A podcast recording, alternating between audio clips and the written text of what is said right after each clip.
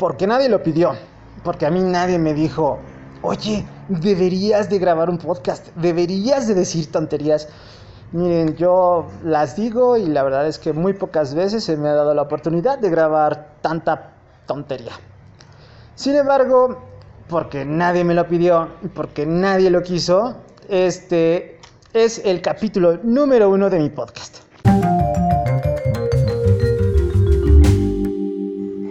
Y así es como se habrán dado cuenta, este podcast está grabado con un pinche alcatel.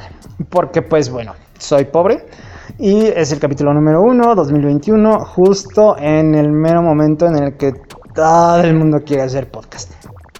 Para las personas que no me conozcan que tal vez en algún momento de repente les apareció mi solicitud de amistad, bueno, me presento, soy Garu León, eh, tengo 21 mil apodos. Díganme por favor, Garu y pues en los próximos 20 minutos eh, estarán escuchando mi voz si es que te animaste a escuchar las tonterías de un servidor. Para mis amigos más allegados no les sorprenderá que comencemos a hacer este tipo de contenido desde el año 2008 2007, eh, mis amigos y yo a generar los primeros podcasts en la difunta SwitchPod.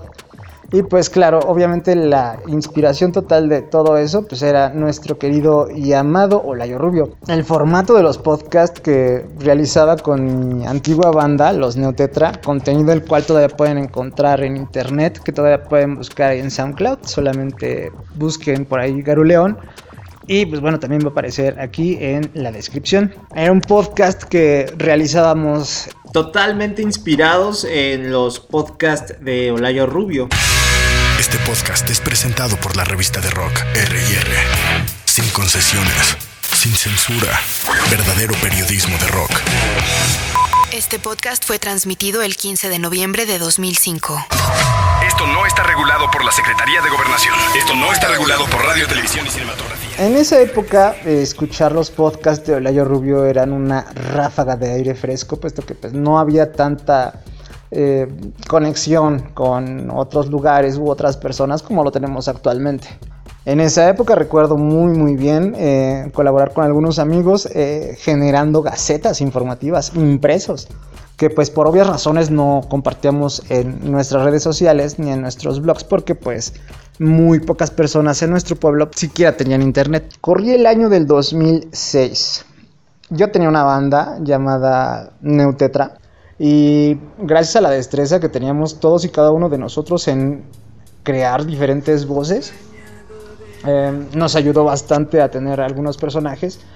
Desgraciadamente no todos los capítulos de los podcasts están eh, en existencia, muchos porque, bueno, era un internet sin la ley sopa. No teníamos la restricción que tenemos ahora al publicar cierto tipo de contenido. De hecho, ni siquiera había tantas plataformas para publicar contenido, como ya había comentado. Era la época de MySpace, eh, High Five, y bueno, yo sinceramente, mi existencia en Internet data de la época de los foros eh, de Hotmail y mm, bueno, de los foros en general, Blogspot. y de hecho, el contenido que, que se podría encontrar aún de, de mi primera banda. Es, es, un blogspot que aún está por ahí. Tiene contenido un poco extraño y muy precario para la época. Yo sinceramente no tenía ni idea de qué ponerle. En esa época eh, mi vida estaba yo creo totalmente influenciada por, por este, el arte, eh, la música principalmente y el diseño.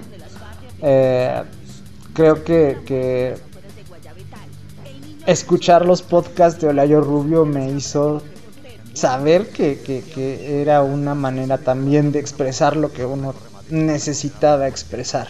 Y a veces con una manera, o de una manera más contundente que con una canción, que con una pintura, un mural, etc.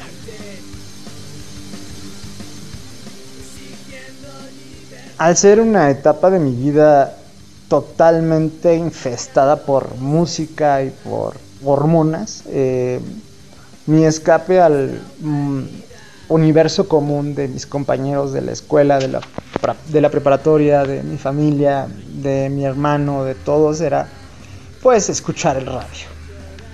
Y yo era fanático, de verdad fanático de Radioactivo y bueno, un poquito menos, pero también sí fui un poquito fan de Reactor.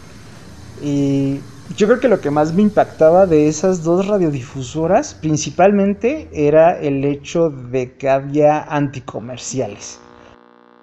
¿Los globos y los payasos aburren a tus amiguitos en las fiestas? Ya te sabes todos los trucos del maguito Roddy y no te sorprendes cuando saca su paloma del sombrero. Juguetes radioactivos tienen la solución. Había mofa y sátira de la comercialización de cierto tipo de cosas, de juguetes y de contenidos. Y pues obviamente de una manera graciosa y simpática. Entonces eso a mí me, cautivó desde el primer momento. Me encantaría de verdad eh, que si estás escuchando esto, o sea, quien seas, te des una vuelta y comiences a escuchar a los antiguos anticomerciales de, Reactor 105. En esa época, eh, perdón, de Radioactivo 98 y medio. Eh, Radioactivo 98.5 fue administrado durante mucho tiempo por Olayo Rubio y pues mantenía la estación muy fresca. Impresiona a tus amigos haciéndoles ricos raspados de codo, de rodilla y de anís. ¡Mmm! Fiesta, fiesta, Los contenidos y todo eso, supongo que pues por ser dirección eh, tenía que pasar por manos de él. Y bueno, a final de cuentas, eh, la producción de los anticomerciales, de los juguetes radioactivos y de todas las capsulitas cómicas que había en tres secciones y en anuncios, era algo que a mí de verdad me encantaba, me fascinaba. Son juguetes radiactivos, ofensivos y humanos. Incluye un bono de 2% de descuento en la Clínica de Traumatología y Cirugía Reconstructiva de San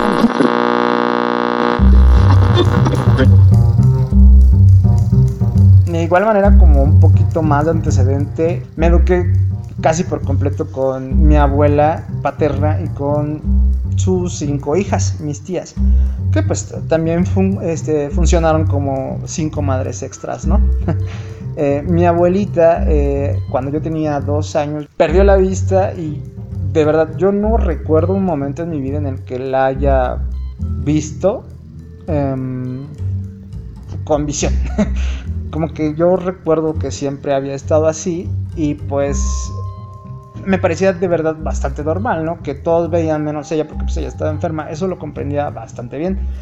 Y pues como toda persona invidente vas desarrollando ciertas cosas que pues como alguien vidente eh, no haces, ¿no?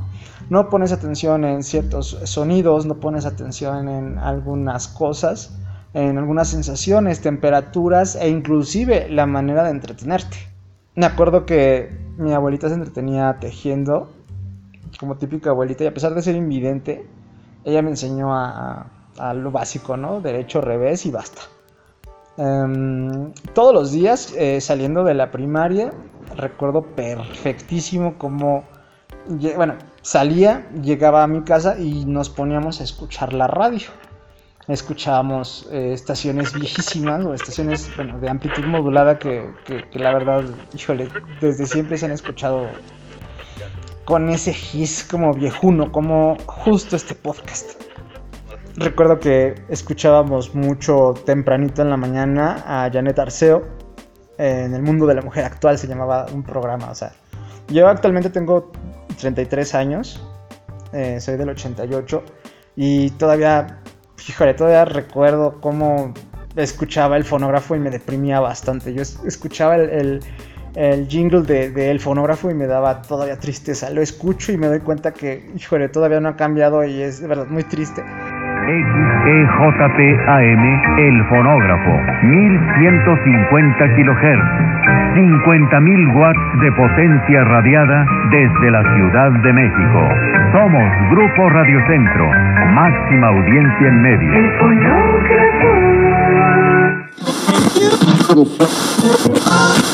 eh, pero escuchábamos eh, eh, la W, escuchábamos el fonógrafo, escuchábamos Radio Lobo, que era una estación de Toluca que alcanzaba a llegar hasta acá al sur del estado de Hidalgo.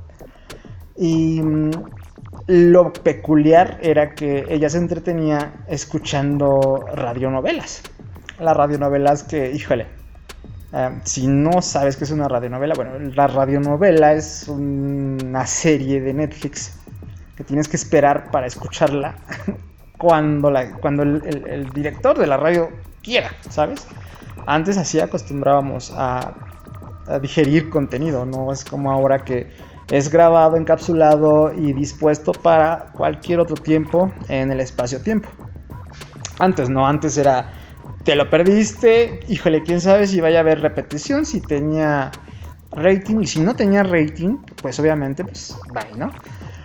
Recuerdo escuchar eh, bastantes títulos, recuerdo bastantes títulos, recuerdo eh, principalmente eh, a Porfirio Cadena, era una serie de un forajido eh, tuerto que tenía un ojo de vidrio y era su peculiaridad.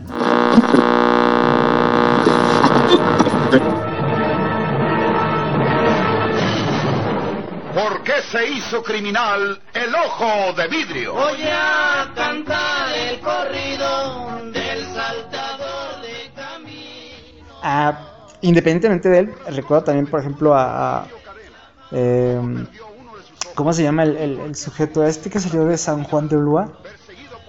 Chucho el Roto. No manches, era una seriaza que te explicaba todas las maneras en las que Chucho el Roto se salía y se escapaba de, su, de la prisión que sea. Yo no comprendía eh, en esa edad, pues, qué era eso, ¿no? Chucho el Roto, pues, eh, se me hacía como un bandido eh, tipo Andrés García, ¿sabes? Como, como ladino, pero con un chingo de clase. No lo sé, yo así me lo imagino. Y hasta que visité por primera vez el puerto de Veracruz y tuve la oportunidad de visitar San Juan de Ulúa, una de las prisiones en donde estuvo Chucho el Roto, me di cuenta que es, una presión, es, un, es horrible. Así, tan horrible es que hay, espacios que eh, se dividen en el cielo. El cielo es un lugar espantoso, ¿no? De ahí le sigue el infierno que está todavía aún más espantoso, más oscuro, más húmedo. Y el purgatorio, un lugar helado. Helado y en la mañana súper árido, de verdad. Una prisión terrible. Y de ahí se escapó ese sujeto. Yo, yo recuerdo haber escuchado la historia de Chucho el Roto cuando apenas tenía 6 años. Ya conocía a ese, ese señor, ¿no? Recuerdo también haber escuchado a Juanita Santos, que, que, bueno, trataba de una niña eh, indígena que pues sufría de maltrato por eh, su patrona, por todo lo demás, las injusticias que, híjole, yo pensé que solamente pasaban con Juanita Santos, pero la verdad es que pasan y pasan bien seguido y en todos lados. También recuerdo haber escuchado algunas eh, obras de Yolanda Vargas Uché. Eh, recuerdo también haber escuchado La Tremenda Corte, que era una producción. Híjole, no, no estoy muy, muy seguro, pero parece que es cubana.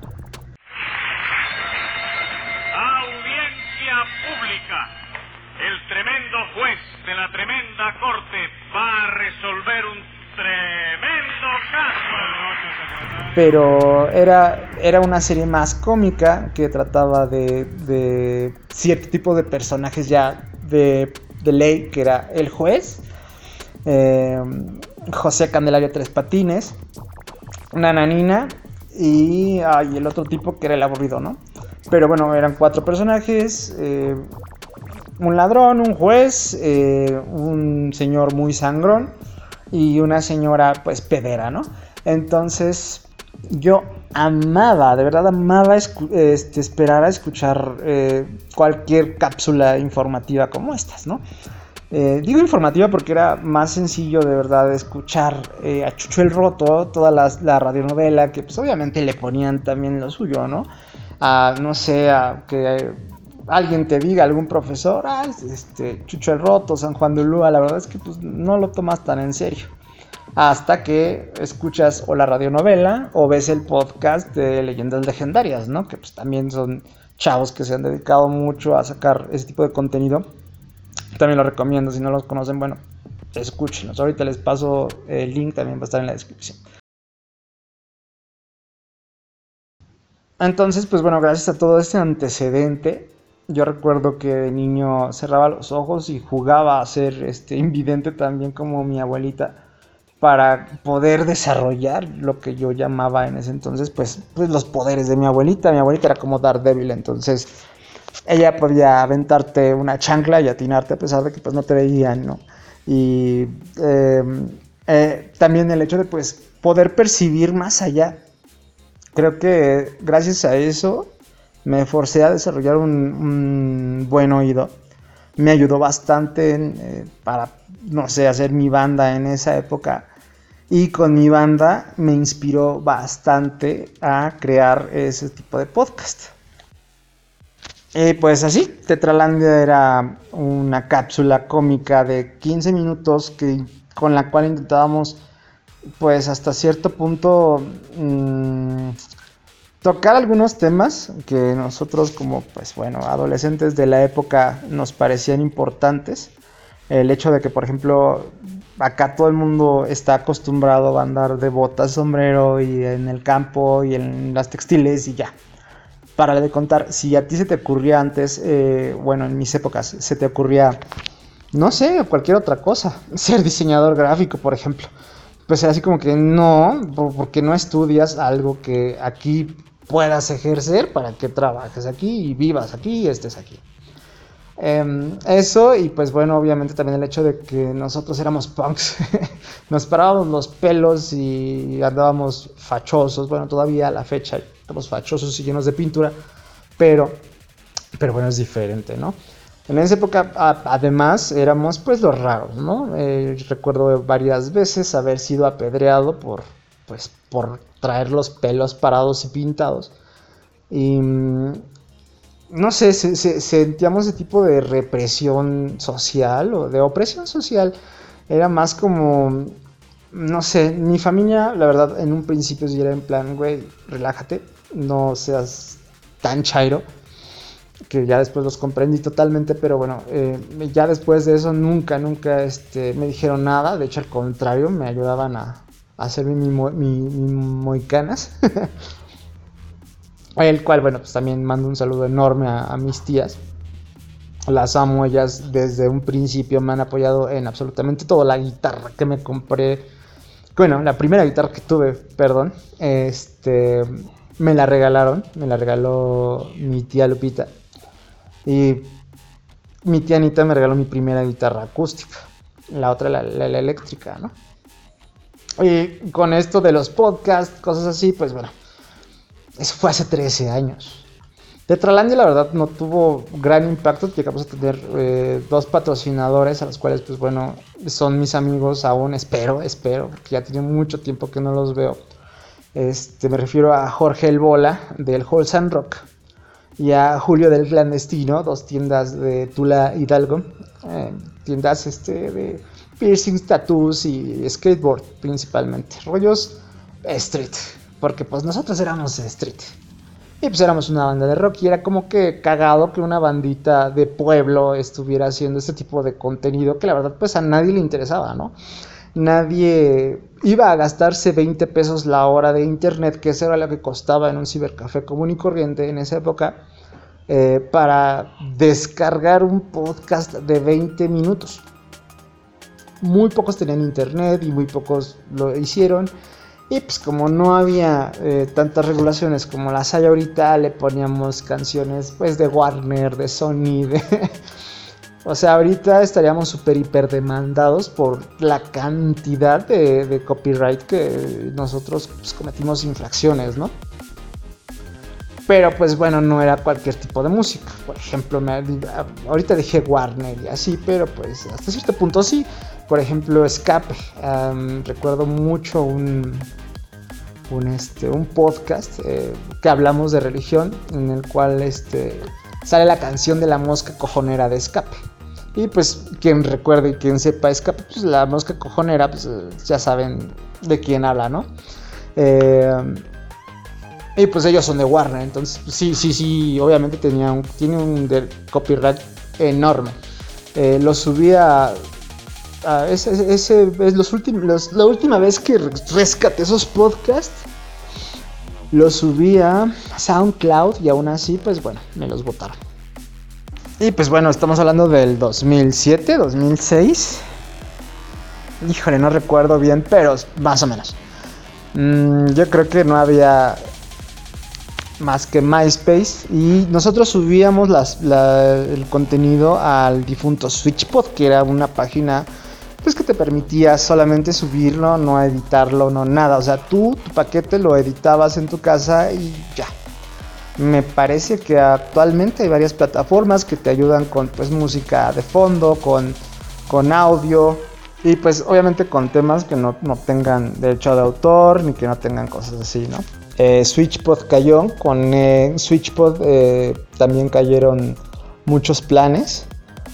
Em, Tetralandia después lo vimos pirateado en un contenido que todavía es muy popular, que se hizo muy popular, que actualmente es la familia de barrio. Em, más o menos ese era el esquema de Tetralandia, ¿no? El abuelo, que era yo, yo hacía la voz del abuelo. El hijo, que era Víctor Fox. Y el nieto, que era Tico. Y pues se metían en broncas y así, de vez en cuando salía un pendejo que eh, era, no me acuerdo cómo se llama, el chino este que sale en la familia de barrio, que nosotros, pues bueno, era nuestro primo Pedro, que a veces salía, ¿no? En los programas.